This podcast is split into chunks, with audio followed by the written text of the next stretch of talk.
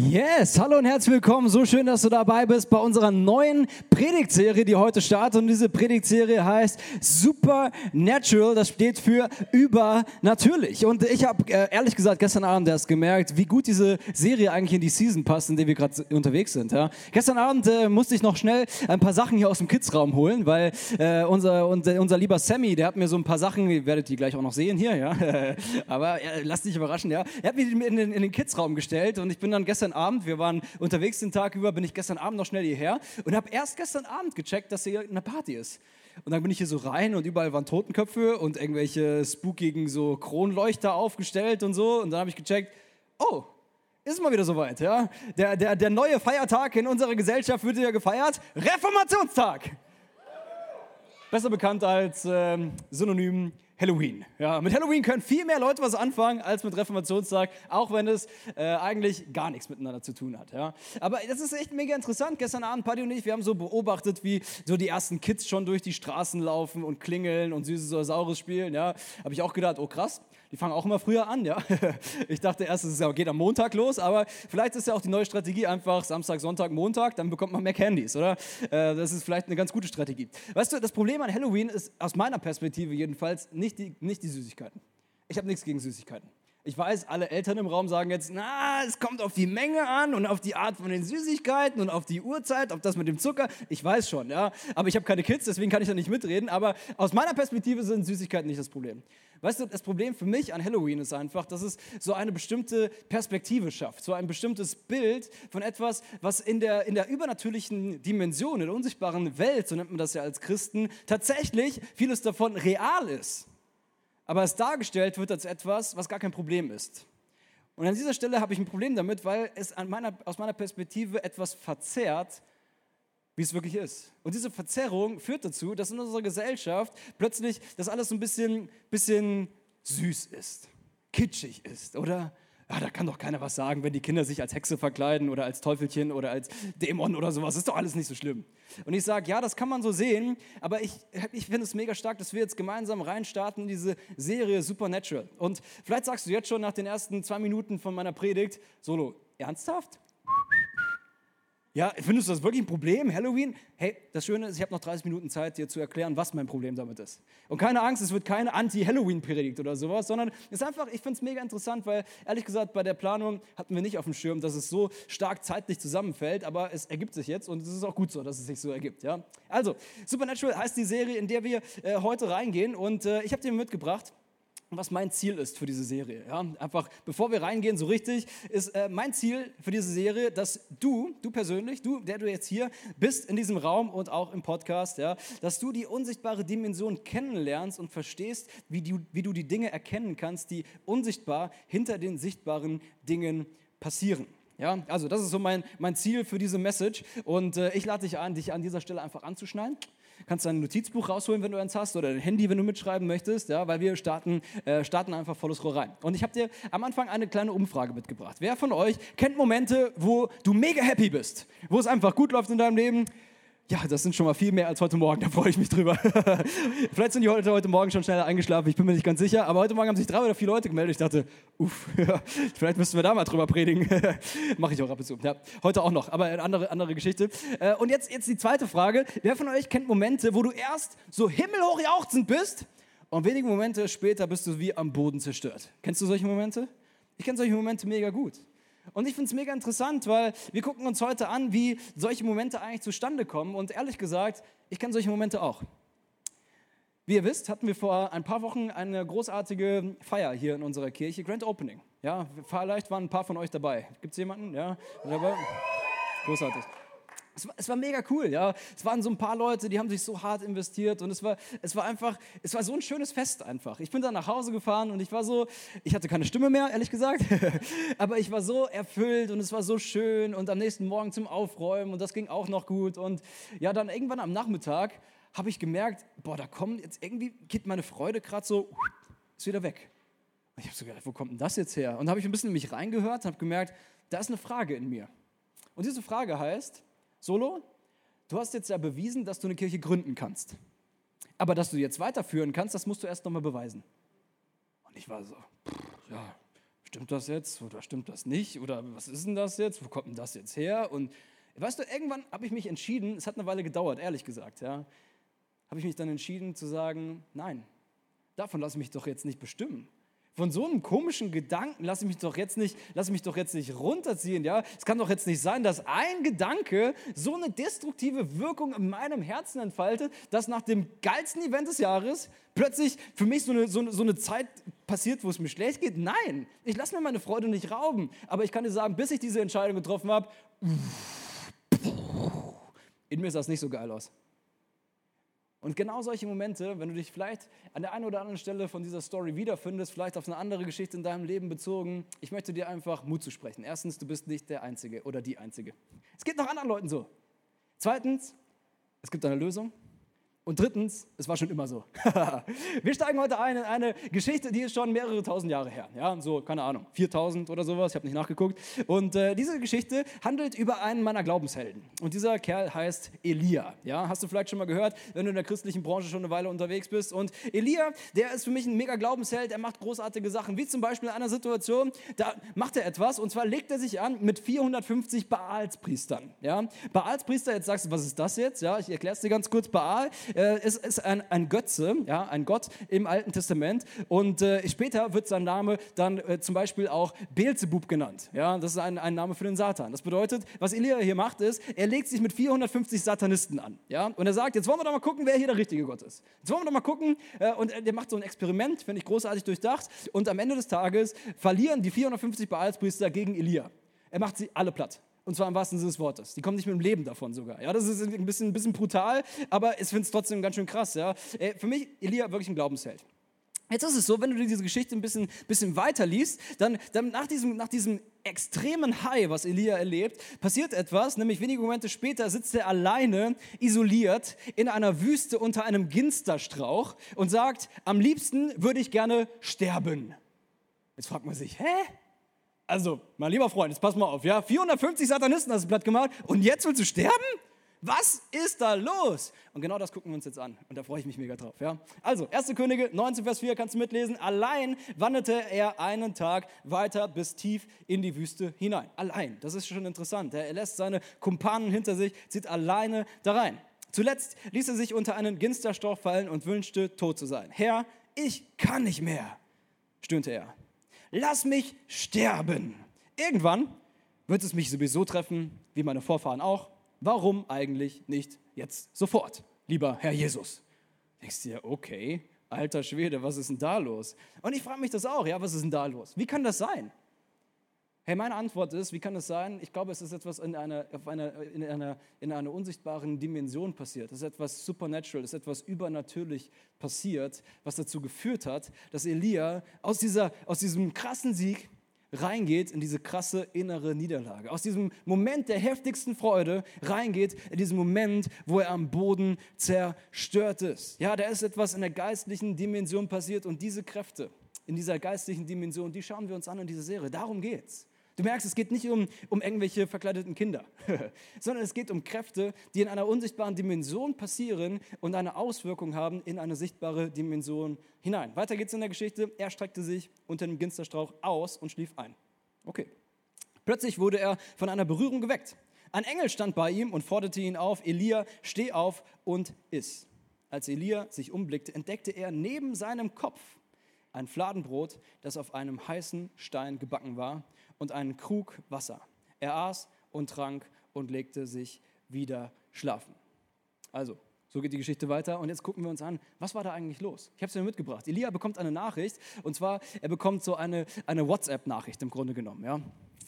WhatsApp-Nachricht von Isabel. Oh, die gucken wir uns direkt mal an, oder? Kennst du Momente? Gehst mal einfach drauf, draufgeklickt und was schreibt sie? Isabel schreibt, oh oh, böse Smileys, die Götter sollen mich schwer bestrafen, wenn ich dir nicht heimzahle, was du diesem Propheten angetan hast. Ah, morgen um diese Zeit bist du ein toter Mann. Ach du meine Güte. Und ganz viele böse Smileys, das schwöre ich. Ach du liebes Lieschen, was passiert denn da? Ich finde das krass. Weil ehrlich gesagt kenne ich Situationen in meinem Leben, wo ich irgendeine Nachricht bekomme und von einem Moment auf den anderen wird in meinem, in meinem Herzen ist irgendwie dunkel. Ich weiß nicht, ob du solche E-Mails oder WhatsApps oder Telegram-Nachrichten, Instagram-Kommentare, was auch immer, auch, auch kennst. Ja? Da passiert folgendes, 1. Könige 19, Vers 3, da packte Elia die Angst.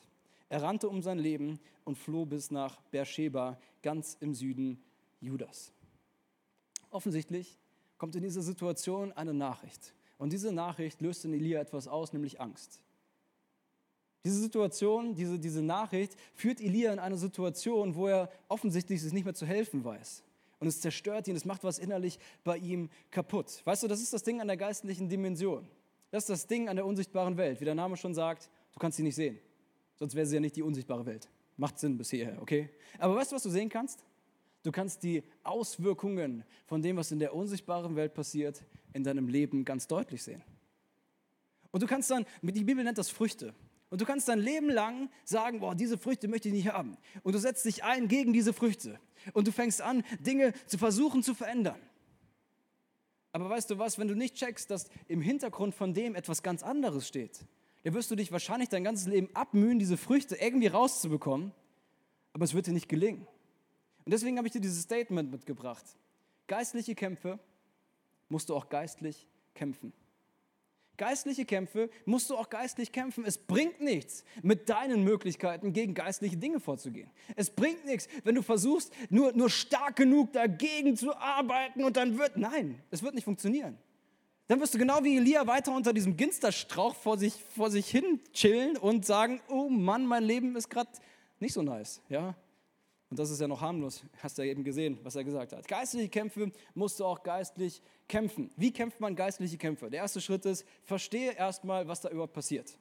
Ich habe es eben schon gesagt, wenn du nicht verstehst, dass hinter dem, was du vielleicht an Früchten in deinem Leben siehst, etwas Geistliches dahinter steht, was vielleicht etwas vollkommen anders ist, dann wirst du dich wahrscheinlich um die Früchte kümmern, statt um die Wurzel. Wenn du dich um die Früchte kümmerst, werden diese Früchte irgendwann nachwachsen, außer du kappst die Wurzel. Wenn die bittere Wurzel gekappt ist, werden auch keine bitteren Früchte mehr nachwachsen. Eigentlich ganz logisch bis dahin. Ja? Also, was ist der Hintergrund in der unsichtbaren Welt von dem, was Elia gerade erlebt? Ja?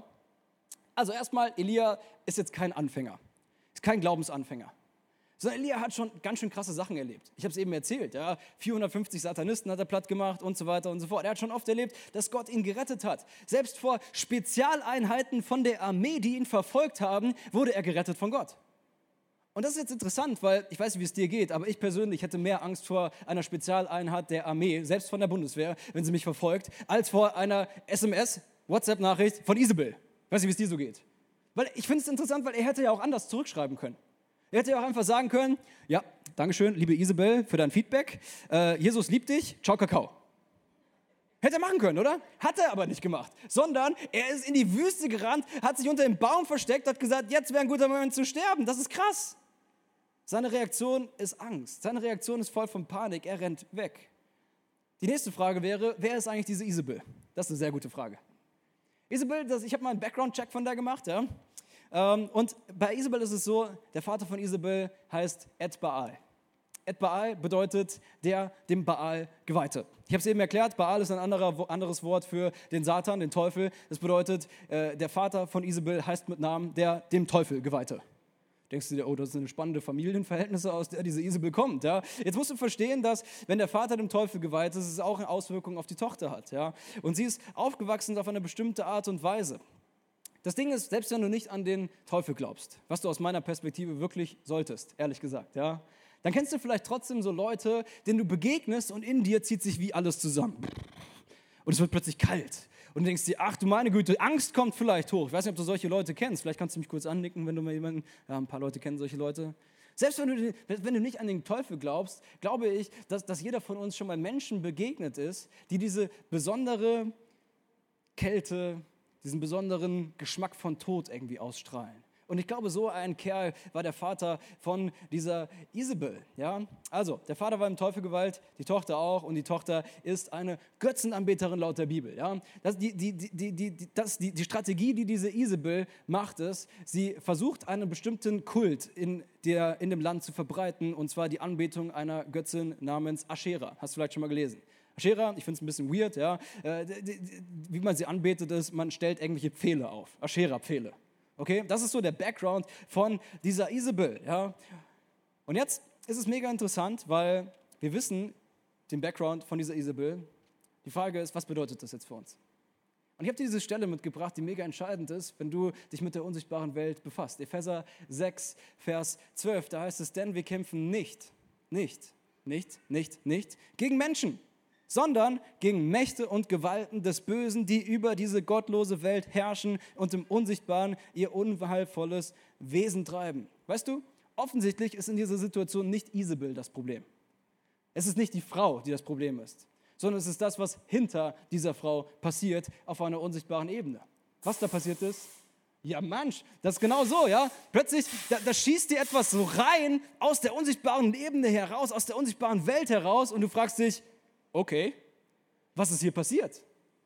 Das Problem ist nicht die Frau, das Problem ist nicht die Person, das Problem ist nicht mehr der Typ auf der Arbeit, den du nicht gut, gut, gut leiden kannst sondern das Problem ist das, was dahinter passiert. Das Problem ist das, was so aus dem Nichts heraus pfusch, dir plötzlich so in dein Leben reinschießt.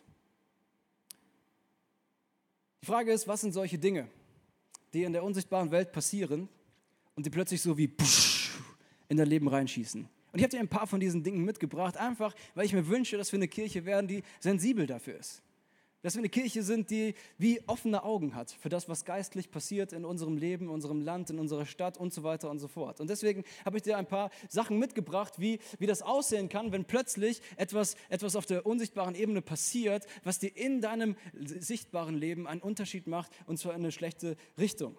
Das erste ist Liebe versus Angst oder auch Freude versus Angst. Für mich einer der wichtigsten Punkte von dieser Message. Bitte pass jetzt an dieser Stelle kurz auf. Die Bibel erzählt, dass es zwei unterschiedliche Gegenteile gibt von Angst. Das erste Gegenteil von Angst ist Liebe. Die Bibel sagt an einer Stelle, dass vollkommene Liebe die Angst vertreibt. Das bedeutet, vollkommene Liebe und Angst können nicht zusammen existieren. Es funktioniert nicht. Das bedeutet, dass da, wo Liebe rausgeht aus deinem Leben, Angst eine Rolle spielen kann. Angst einen Platz bekommt. Das zweite ist, dass Freude ein Gegenteil ist laut der Bibel von Angst. Und das finde ich eine ganz dramatische Sache. Weißt du warum? Weil die Bibel sagt, dass die Freude am Herrn deine Stärke ist. Was bedeutet das im Umkehrschluss? Wenn die Freude am Herrn weg ist aus deinem Leben, dann ist auch deine Stärke weg. Das bedeutet, ich glaube von ganzem Herzen, dass eine der wichtigsten Missionen des Teufels in deinem Leben sein wird, er will dir deine Freude klauen und er will dir deine Liebe klauen. Weißt du warum? Weil dann bist du nur noch ein, eine Witzfigur Christ. Da bist du nicht mehr gefährlich. Dann läufst du statt mit einem scharfen Schwert, wo man vorsichtig sein muss, man aufpassen muss, läufst du rum mit so einem Holzschwert, was noch mit Gummi überzogen ist. Das macht keinen Unterschied. Und dann ist der Teufel so, okay, alles klar. Hey, ich wünsche mir, dass wir gefährlich sind. Ich wünsche mir, dass der Teufel zittert vor uns. Hey, und deswegen bitte ich dich einfach an dieser Stelle von ganzem Herzen, pass auf, dass du dir nicht deine Freude rauben lässt. Auch nicht in Zeiten von Inflation. Auch nicht in Zeiten, wo, wo Dinge teurer werden. Auch nicht in Zeiten, wo Krieg ist. Auch nicht in Zeiten, wo Corona ist. Sondern die Freude am Herrn ist deine Stärke und du musst aufpassen, dass du deine Freude behältst. Weil wenn du deine Freude verlierst, dann hast du da auch deine Kraft verloren. Das ist mega wichtig. Jetzt sagst du, ja gut, Angst, ah gut, das spielt nicht so oft eine Rolle in meinem Leben. Habe ich auch gedacht, ehrlich gesagt. Und da habe ich mich ein bisschen reflektiert und ich habe gemerkt, weißt du, das Gemeine an Angst ist, dass sie sich manchmal verkleidet. Dass sie manchmal nicht so einfach zu, zu, zu sehen und zu verstehen ist. Ja? Angst kann sich ausbreiten, kann sich darstellen, zum Beispiel in Form von Minderwert. Das bedeutet, dass du von dir selber denkst, dass du nicht genug bist. Ja, das werde ich eh nicht schaffen. Boah, also ob ich das schaffe, muss ich erst mal gucken. Also ob ich da jetzt der Richtige für bin, boah, das muss ich mal. Eine andere Form von Angst, wie sie sich verkleiden kann, ist Leistungsdenken. Oh, jetzt muss ich alles geben. Also heute starte eine neue Serie, jetzt muss ich richtig gut preachen. Ja, Moment, also worum geht es jetzt? Geht es jetzt darum, dass, dass, dass ich jetzt rhetorisch eine, eine Nummer hier machen muss? Oder geht es darum, dass Jesus in deinem Herzen einen Unterschied macht? Und plötzlich merke ich, oh, das ist ja spannend. Und das ist eine Form von Angst, die, die da hochkommen kann. Und das dritte ist, finde ich am schlimmsten, ist Menschenfurcht. Menschenfurcht ist eine Form von Angst. Das steckt ja auch schon drin. Furcht, Angst ist fast das Gleiche, okay? Menschenfurcht führt dazu, dass du bestimmte Dinge nicht machst, die du eigentlich machen wollen würdest, weil du dich fragst, was sollen die Leute denken?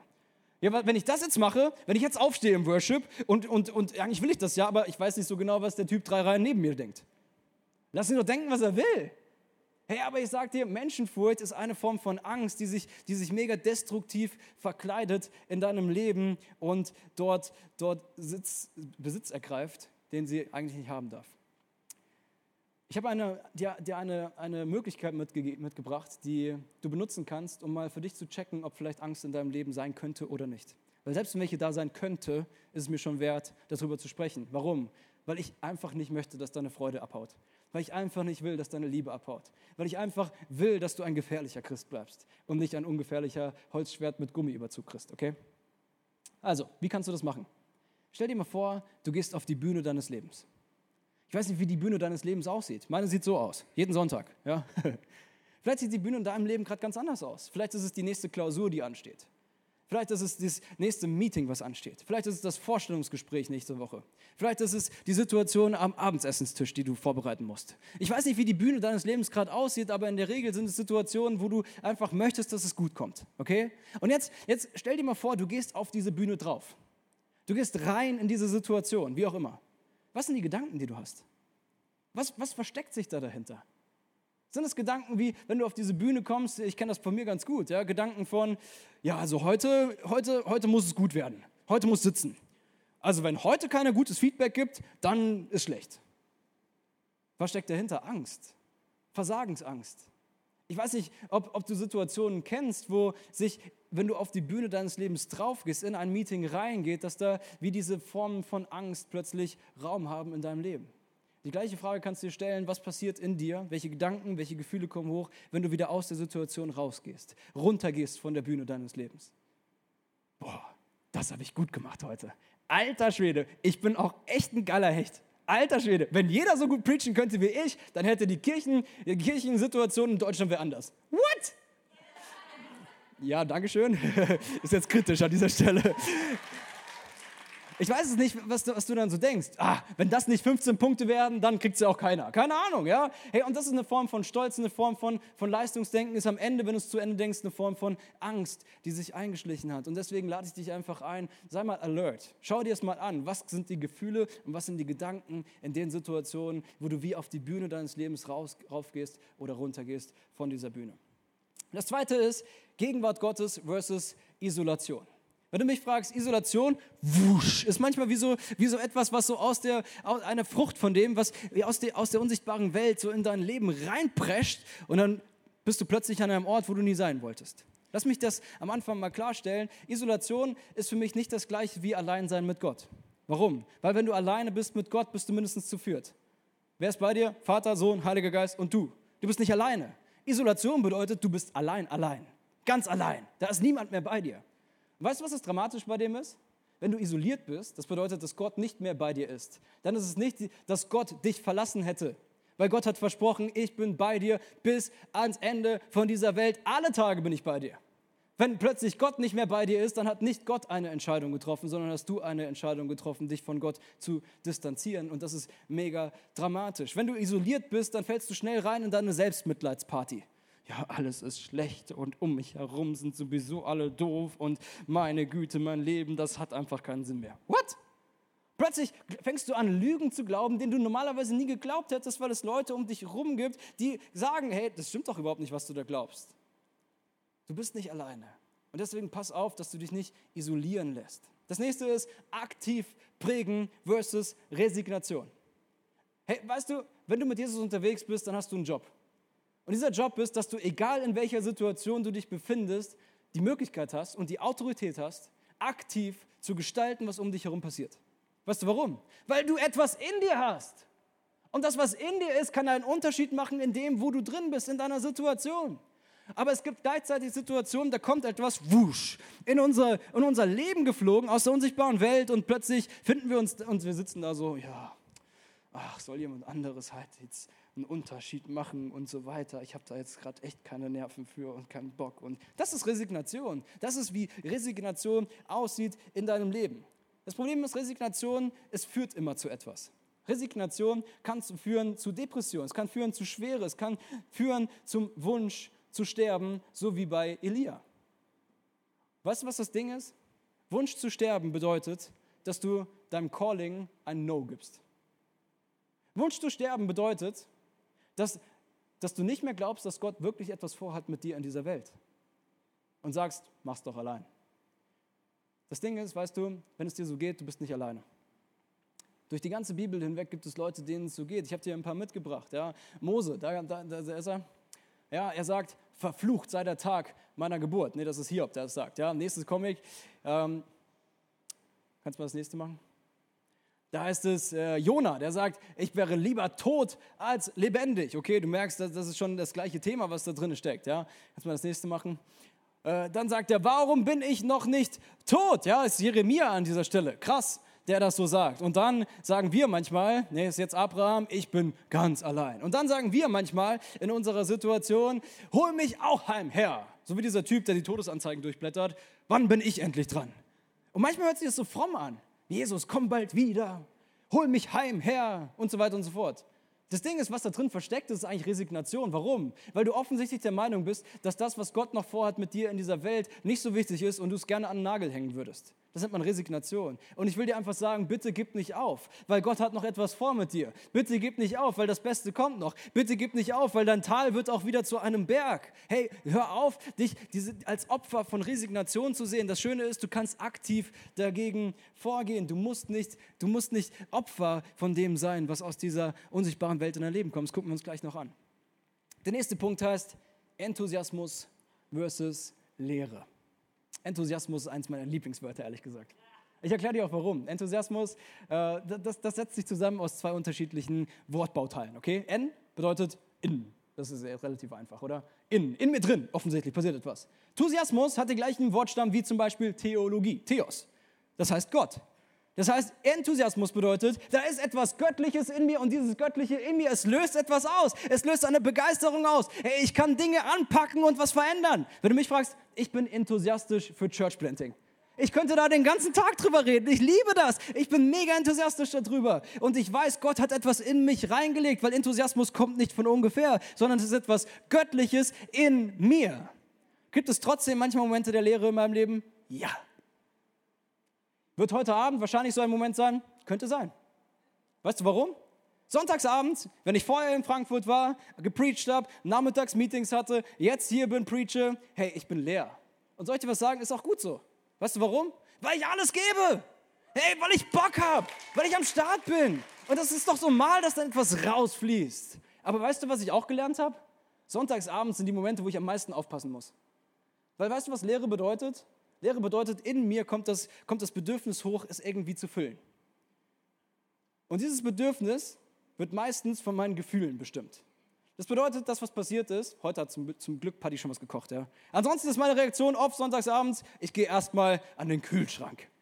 Und ich gucke, was der Kühlschrank so hergibt. Ehrlich gesagt, normalerweise achte ich sehr stark auf meine Ernährung. Sonntagsabends ist mir meine Ernährung piepsegal. Ich esse einfach, was da ist und auf was ich Bock habe. Dann als nächstes lege ich mich oft ins Bett und sage, ja, was machen wir denn jetzt? Erstmal Instagram. Okay, ja, okay, ein paar Stories von heute, großartig gelaufen, ja, alles klar. Ah, okay. Also wie ich da aussehe, das ist ja nicht so cool irgendwie, ja. Und dann noch dieser komische Kommentar da drunter, okay, alles klar, ja. Hey, und dann als nächstes überlegen wir, hey, sollen wir noch was gucken? Ja, okay, komm, noch eine Folge. Eine Folge ist noch okay, ja. Im Moment gucken wir so eine Angelmeisterschaft, ja. Ist jetzt Geschmackssache, ich weiß, aber ich liebe das. Hey, und weißt du was, was oft passiert ist? Ich wache montags morgens auf und bin ich wieder gefüllt? Nein. Zumindest nicht bin ich gefüllt mit etwas Positivem, sondern ich wache montags morgens auf und denke mir, ach, jetzt ins Office? Oh, ich weiß auch nicht so genau. Weißt du warum? Weil ich die Leere in meinem Herzen gefüllt habe mit irgend so einem komischen Zeug, was da eigentlich nichts zu suchen hat. Und deswegen finde ich es mega interessant, das, was die Lösung dafür ist, ist genau wie der Engel es zu Elia sagt. Steh auf und iss. Nichts, bleib liegen und chill. Steh auf und iss. Steh auf, mach was, werd aktiv. Du musst aktiv entscheiden, du darfst aktiv gestalten, was in deinem Leben so passiert. Ja? Und ich finde es mega interessant, weil muss Elia super weit laufen, um es zu tun? Nein, er muss nicht erst in die nächste Stadt laufen, sondern der Engel hat es genau neben ihm gestellt. Hat das der Engel ihm jetzt intravenös eingeflößt? Nein. Weißt du warum? Weil offensichtlich Gott der Meinung ist, dass du schon selber groß bist, dass du selber mündig bist, dass du schon erwachsen bist und dass du selber aufstehen kannst und essen kannst. Und das finde ich großartig. Das Ding ist, wir müssen es halt auch machen. Hey, der Engel stellt es neben dich. Aber die Frage ist, isst du es auch? Elia, er pennt. Der Engel weckt ihn auf. Das ist eine unangenehme Situation, glaube ich. Ja? Und dann isst Elia. Er füllt sich selber wieder auf. Und zwar mit was? Brot ist ein Symbol für das Wort Gottes und Jesus Christus. Und Wasser ist ein Symbol für den Heiligen Geist. Gott sagt, du bist schon selber groß, du bist schon selber mündig und du darfst schon selber essen. Und die beste Möglichkeit, die du hast in Momenten der Lehre, ist, dass du dich füllst mit etwas Positivem. Und das ist für mich ein mega wichtiges geistliches Prinzip. Etwas, was ich gelernt habe. Wusstest du, dass laut dem Schöpfungsbericht der Tag nicht morgens anfängt, sondern abends? Es ist nicht wie bei Nutella, ja, der, der, der Morgen macht den Tag. Nein, der Abend macht den Tag, biblisch gesehen. Als ich das gecheckt habe, hat sich mein Leben mega verändert und ich wünsche mir das für dich auch. Die Art und Weise, wie ich meinen Abend gestalte, ist mega entscheidend dafür, was morgens passiert. Weil mein Tag startet nicht morgens. Es ist nicht mein Morgenritual, was ich bei Instagram von irgendwelchen Leuten angezeigt bekomme, sondern es ist mein Abendritual, was meinen Abend bestimmt. Seit ich das gecheckt habe, sehen unsere Abende anders aus und ich bin mega dankbar dafür. Und ich lade dich ein, aktiv zu gestalten, wie dein Tag wird, indem du darauf achtest, wie deine Abende sind. Das ist ein geistliches Prinzip, was ich dir mitgebracht habe an dieser Stelle. Das nächste ist Entscheidung versus Gefühl. Weißt du, Essen zu essen ist eine Entscheidung. Nicht liegen zu bleiben und zu resignieren ist eine Entscheidung. Aktiv zu werden ist eine Entscheidung. Dankbarkeit ist eine Entscheidung. Wort Gottes lesen ist eine Entscheidung. Worship ist eine Entscheidung. Und deswegen will ich dir einfach sagen, lass dich nicht lenken von deinen Gefühlen, sondern von deinen bewussten Entscheidungen. Sind Gefühle jetzt immer schlimm? Nein. Sind Gefühle immer von der unsichtbaren Welt und böse? Nein. Aber ich sage dir, es gibt Situationen, da sind Gefühle einfach mega trügerisch. Es gibt Situationen, da fühle ich mich nach was ganz anderem, aber ich habe Entscheidungen für mein Leben getroffen, wie ich unterwegs sein möchte. Und diese Entscheidungen sind die Guidelines für mein Leben. Und es ist viel, viel positiver, wenn ich an meinen Entscheidungen mich orientiere und nicht an meinen Gefühlen. Jetzt ist es so, dass diese ganze Geschichte, die wir uns angeguckt haben, mega am Anfang passiert von der Bibel. Erste Könige, das ist relativ am Anfang. Wusstest du, dass Isabel im zweiten Teil der Bibel ziemlich am Ende nochmal vorkommt, nämlich in Offenbarung 2. Ich habe dir das mitgebracht. Offenbarung 2, Vers 20, da heißt es, trotzdem habe ich etwas an dir auszusetzen, sagt Jesus Christus zu einer Gemeinde. Du unternimmst nichts gegen Isabel, die sich als Prophetin ausgibt. Durch ihre Lehre verführt sie die Menschen, die mir dienen, zu sexueller Unmoral und ermuntert sie, ohne Bedenken, das Fleisch der Götzenopfer zu essen. Das ist mega interessant, weißt du, weil wenn an unterschiedlichen Stellen von der Bibel das Gleiche vorkommt, dann ist es wie, als würde Gott dir sagen, jetzt musst du aufpassen. Hier habe ich was für dich. Hier wird es tief. Und ich will dir sagen, was da dran so tief ist. Ich finde es mega krass. Das Erste, was wir da sehen, ist Mündigkeit versus Manipulation. Was meine ich damit? Ja, das ist, du unternimmst nichts gegen Isabel. Ich weiß nicht, ob du Situationen kennst, zum Beispiel in einem Meeting, wo du hinterher denkst, ach, da hätte ich eigentlich was sagen müssen. Es war echt nicht okay, was da passiert ist. War jetzt nicht okay, wie die Person da jetzt mit mir gesprochen hat oder mit einer anderen Person gesprochen hat. Situationen kenne ich zum Beispiel, als ich noch in Essen gewohnt habe, aus der U-Bahn, wo Sachen passiert sind, wo ich gedacht habe, hä? Ist das wirklich passiert? Oder habe ich wirklich einfach nur da gesessen und habe nichts gesagt? Situationen in deiner Familie, Situationen an deiner Arbeitsstelle, wo auch immer.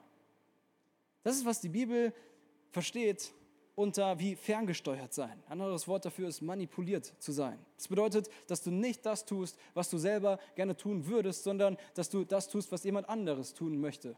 Zum Beispiel nichts. Zum Beispiel dabei sitzen. Zum Beispiel inaktiv, passiv zu sein. Das Ding ist, ich habe es eben schon erklärt, Gott möchte, dass du in eine Mündigkeit reinkommst. Er sagt, du bist schon selber groß. Du darfst schon selber deine Entscheidungen treffen. Was bedeutet das, wenn du mündig bist? Da steckt dieses Wort Mund schon drinne. Das bedeutet, dass du reinsprechen darfst in deine Situation. Dass du in deiner Situation mündig bist, bedeutet, dass du einen Unterschied machen kannst in deiner Situation. Dass du Leben reinsprechen kannst, in egal welche Situation. Und weißt du was? Ich glaube, das ist ein Auftrag, den Jesus für dich und für mich hat. Er lebt in dir. Seine Kraft ist in dir. Das bedeutet, du darfst Situationen aktiv gestalten und nicht Opfer sein von dem, was um dich herum passiert. Und das finde ich mega krass. Weil egal, was um mich herum passiert, ich habe die Möglichkeit, einen Unterschied zu machen. Egal, was in dem Meeting gesagt wird, ich kann was anderes sagen. Ich kann ein besseres Wort sprechen. Ich kann ein Wort der Ermutigung sprechen. Ich kann, ich kann Leben reinsprechen in eine Situation, egal wie viel Tod da drin ist. Und ich glaube, das ist ein Auftrag, den Jesus für dich und für mich hat, für die Gemeinde hat, den er sehr, sehr ernst nimmt. Das Zweite, was da drin steckt, finde ich mega krass, wird jetzt ein bisschen ungemütlich und das ist sexuelle Freiheit versus sexuelle Unmoral. Da heißt es, Du unternimmst nichts gegen Isabel, die sich als Prophetin ausgibt. Durch ihre Lehre verführt sie die Menschen, die mir dienen, zu sexueller Unmoral und ermuntert sie, ohne Bedenken das Fleisch der Götzenopfer zu essen. Jetzt fragst du dich, okay, sexuelle Unmoral, was hat das jetzt mit Kirche zu tun? Aus meiner Perspektive eine ganze Menge. Ich glaube, wir müssen viel mehr darüber sprechen in Kirchen. Weißt du warum? Weil ich mir Zahlen angeguckt habe. Und die Zahlen von dem, was in unserer Gesellschaft gerade passiert, was Sexualität angeht, hey, das finde ich einfach nur krass. Und zwar im negativsten Sinne. Weißt du was? Die Wahrscheinlichkeit, dass dein Nachbar, dass dein Arbeitskollege, dass dein Kumpel mit sexuellen Themen struggelt, ist extrem hoch. Ich würde sagen 96 Prozent hoch. Wusstest du das? Das ist die Zahl von Pornografiekonsumenten in Deutschland männlich. Weiblich ist etwas geringer, nicht viel geringer. Das heißt, die Wahrscheinlichkeit, dass du mit jemandem sprichst und es die Person betrifft, ist so dermaßen hoch. Übrigens in Kirchen genauso wie außerhalb von Kirchen. Und das finde ich jetzt krass, weil Jesus spricht hier in eine Situation rein und er sagt, du unternimmst nichts gegen diese Isabel, die sich als Prophetin ausgibt, die durch ihre Lehre Menschen verführt zu sexueller Unmoral. Und ich sage, deswegen glaube ich, da müssen wir als Kirche mehr darüber sprechen. Ich möchte dir kurz erklären, was ich damit meine. Ich glaube, Gott hat einen Plan für dich. Und dieser Plan ist, dass du Sexualität frei erleben kannst. Was versteht die Bibel unter sexueller Freiheit? Die Bibel versteht unter sexueller Freiheit, dass du nicht alles machen musst, was du gerne machen würdest. Was versteht unsere Gesellschaft unter sexueller Freiheit? Dass du alles machen kannst, was du gerne machen möchtest.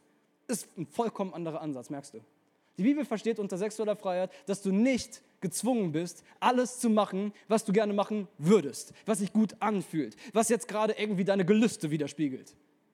Aber die Gesellschaft sagt, hey, du bist doch frei. Es ist ein freies Land, kannst machen, was du willst. Kannst dir selber aussuchen, was für dich passt. Hey, kannst dein eigenes Modell von Ehe schaffen und so weiter und so fort.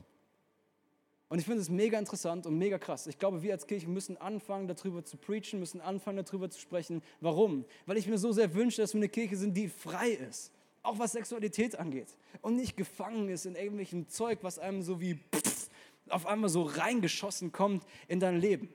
Ich weiß nicht, ob du Situationen kennst, wo pff, so etwas reingeschossen kommt, was dieses Thema angeht in dein Leben. Es muss ja nur irgendwelche komische Werbung sein in deinem Browser und schon triggert es etwas und du bist wieder gefangen in einem Muster, aus dem du eigentlich schon mal draußen warst.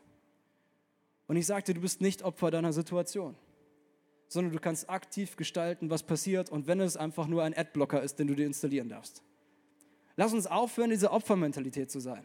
Lass uns aufhören, bei allem Scheiß, der da irgendwie aus der unsichtbaren Welt in unser Leben geweht kommt, auf einmal uns hinzugeben und zu sagen, ich konnte doch gar nichts dafür. Doch, ich sage dir heute, du kannst was dafür. Und ich sage dir heute, es gibt einen Ausweg. Und dieser Ausweg ist, dass du selber gestalten darfst, was um dich herum passiert. Und ich sage dir gleich, wie es funktioniert. Der letzte Punkt ist Gesundheit versus Krankheiten. Gesundheit versus Krankheiten. Vielleicht kennst du Situationen, wo ständig so wie diese komischen Krankheiten in deinem Leben sind. Ständig läuft die Nase. Ständig hast du einen Rotz. Jedes Jahr wirst du mehrmals krank. Immer wenn du mit einer Person, bestimmten Person rumhängst, fängt dein Knie an weh zu tun, was auch immer. Ich sage dir, wenn du die Bibel ernst nimmst, sind Krankheiten etwas, was sehr viel mit der übernatürlichen Welt zu tun haben kann, nicht muss. Nicht jede Erkältung ist vom Teufel, das möchte ich auch sagen. Ja, aber ich will dir trotzdem sagen, dass ich glaube, dass wir Sachen ernst nehmen können. Und wenn du merkst, das betrifft dich, dann reflektier dich doch mal und versuch mal dahinter zu schauen. So wie wir einen Background-Check von Isabel gemacht haben, Sachen ausgefunden haben, mach mal einen Background-Check von deinem Leben. Mach mal einen Background-Check von deinen Gefühlen, von deinen Gedanken, von dem, was in deinem Leben so los ist. Und das ist die gute Nachricht, die ich dir mitgebracht habe am Ende dieser Message. Du bist nicht schutzlos ausgeliefert sondern du hast Autorität in der unsichtbaren Welt durch Jesus, der in dir wohnt, einen Unterschied zu machen. Du hast die Möglichkeit, Leben reinzusprechen, auch in deine Situation. Du hast die Möglichkeit, du hast die Möglichkeit, die Kraft von Jesus in deinem Leben zu haben. Du kannst zurückschießen. Das Ding ist, was sind, was sind Sachen, die du wie zurückschießen kannst in die unsichtbare Welt hinein? Ich glaube, das erste ist, vielleicht weißt du das noch, letzte Woche auf dem Camp haben wir zum Beispiel getauft, was wir sagen ist, du machst ein Statement vor der sichtbaren und vor der so sieht's aus. Was bedeutet das? Dass Taufe etwas ist? Das kannst du wie zurückschießen. Das kannst du zurückschießen in die unsichtbare Welt und kannst sagen, ah, ah, mein Lieber, ich will euch allen sagen, sichtbar, unsichtbar, ich gehöre zu Jesus Christus. Eine andere Sache, die du zurückschießen kannst, Gebet. Gebet kannst du zurückschießen und zwar 24-7 hast du eine offene Leitung zu Jesus Christus. Jesus Christus, dem alle Kraft gegeben ist, im Himmel und auf der Erde. Das bedeutet, er kann einen Unterschied machen in deiner Situation, egal wie sie aussieht. Was kannst du noch zurückschießen? Du kannst zurückschießen Wort Gottes. Und kannst sagen, ganz bewusst stelle ich mich auf das Wort Gottes Und ich sage, das Wort Gottes ist mein Fundament. Nicht das, was ich denke, nicht das, was ich fühle, nicht das, was um mich herum ist, ist mein Fundament, sondern das Wort Gottes mit seinen, mit seinen ewigen Wahrheiten. Das ist mein Fundament. Was kannst du noch zurückschießen? Ich habe noch ein paar Bälle übrig. Die benutze ich auch. Du kannst zurückschießen. Worship. Woo! Worship. In Situationen, in denen du dich nach, nicht nach Worship sehnst, dich nicht nach Worship fühlst, sind die Situationen, in denen du wahrscheinlich am meisten Worship brauchst. Das Schöne ist, es gibt Spotify, es gibt YouTube, es gibt unterschiedliche Plattformen, es gibt sogar Radiosender voll auf Worship. Kannst du dir das vorstellen? Die kannst du einfach benutzen und kannst in egal welcher Situation reingehen in eine Haltung von der Anbetung. Was kannst du noch machen? Ja, du kannst zurückschießen, zum Beispiel Dankbarkeit kannst sagen, egal wie meine Situation gerade aussieht, es gibt einen Grund, warum ich dankbar bin. Egal wie deine Situation jetzt gerade ist, es gibt garantiert etwas, wofür du dankbar sein kannst. Und Dankbarkeit macht einen Unterschied, sichtbar und unsichtbar in deinem Leben. Was kannst du noch zurückschießen? Du kannst zurückschießen, bewusste Zeiten der Stille. Du bist, nicht, du bist nicht Opfer deiner Situation, wenn du sagst, ich check's gerade nicht, was abgeht. Nimm die bewusste Zeiten der Stille. Puh schießt sie zurück in die unsichtbare Welt und kannst sagen, Jesus, da musst du es mir bitte jetzt sagen. Was kannst du noch zurückschießen? Du kannst zurückschießen Geistesgaben. Ja? Du kannst zurückschießen, zurückschießen. Die Situation ist gerade, wie sie ist, aber der Heilige Geist in mir ist auch, wie er ist. Bam! Du kannst sagen, ich lasse mich nicht bestimmen von dem, was um mich herum passiert, sondern ich bin ein Bestimmer von dem, was um mich herum passiert. Ich bin kein Thermo Thermometer, was einfach nur angibt, wie die Temperatur um mich herum ist. Nein, ich bin ein Thermostat. Ich bestimme, wie es hier ist. Ich bestimme die geistliche Temperatur in meiner Familie, an meinem Arbeitsplatz und vor allem in meinem eigenen Herzen. Weißt du noch, was ich vorhin gesagt habe? Du musst es selber machen. Das macht keiner für dich. Wenn du darauf wartest, dass ich zu dir nach Hause komme und, und, und als dein Pastor mich darum kümmere, dann kannst du lange warten. Das will ich dir sagen.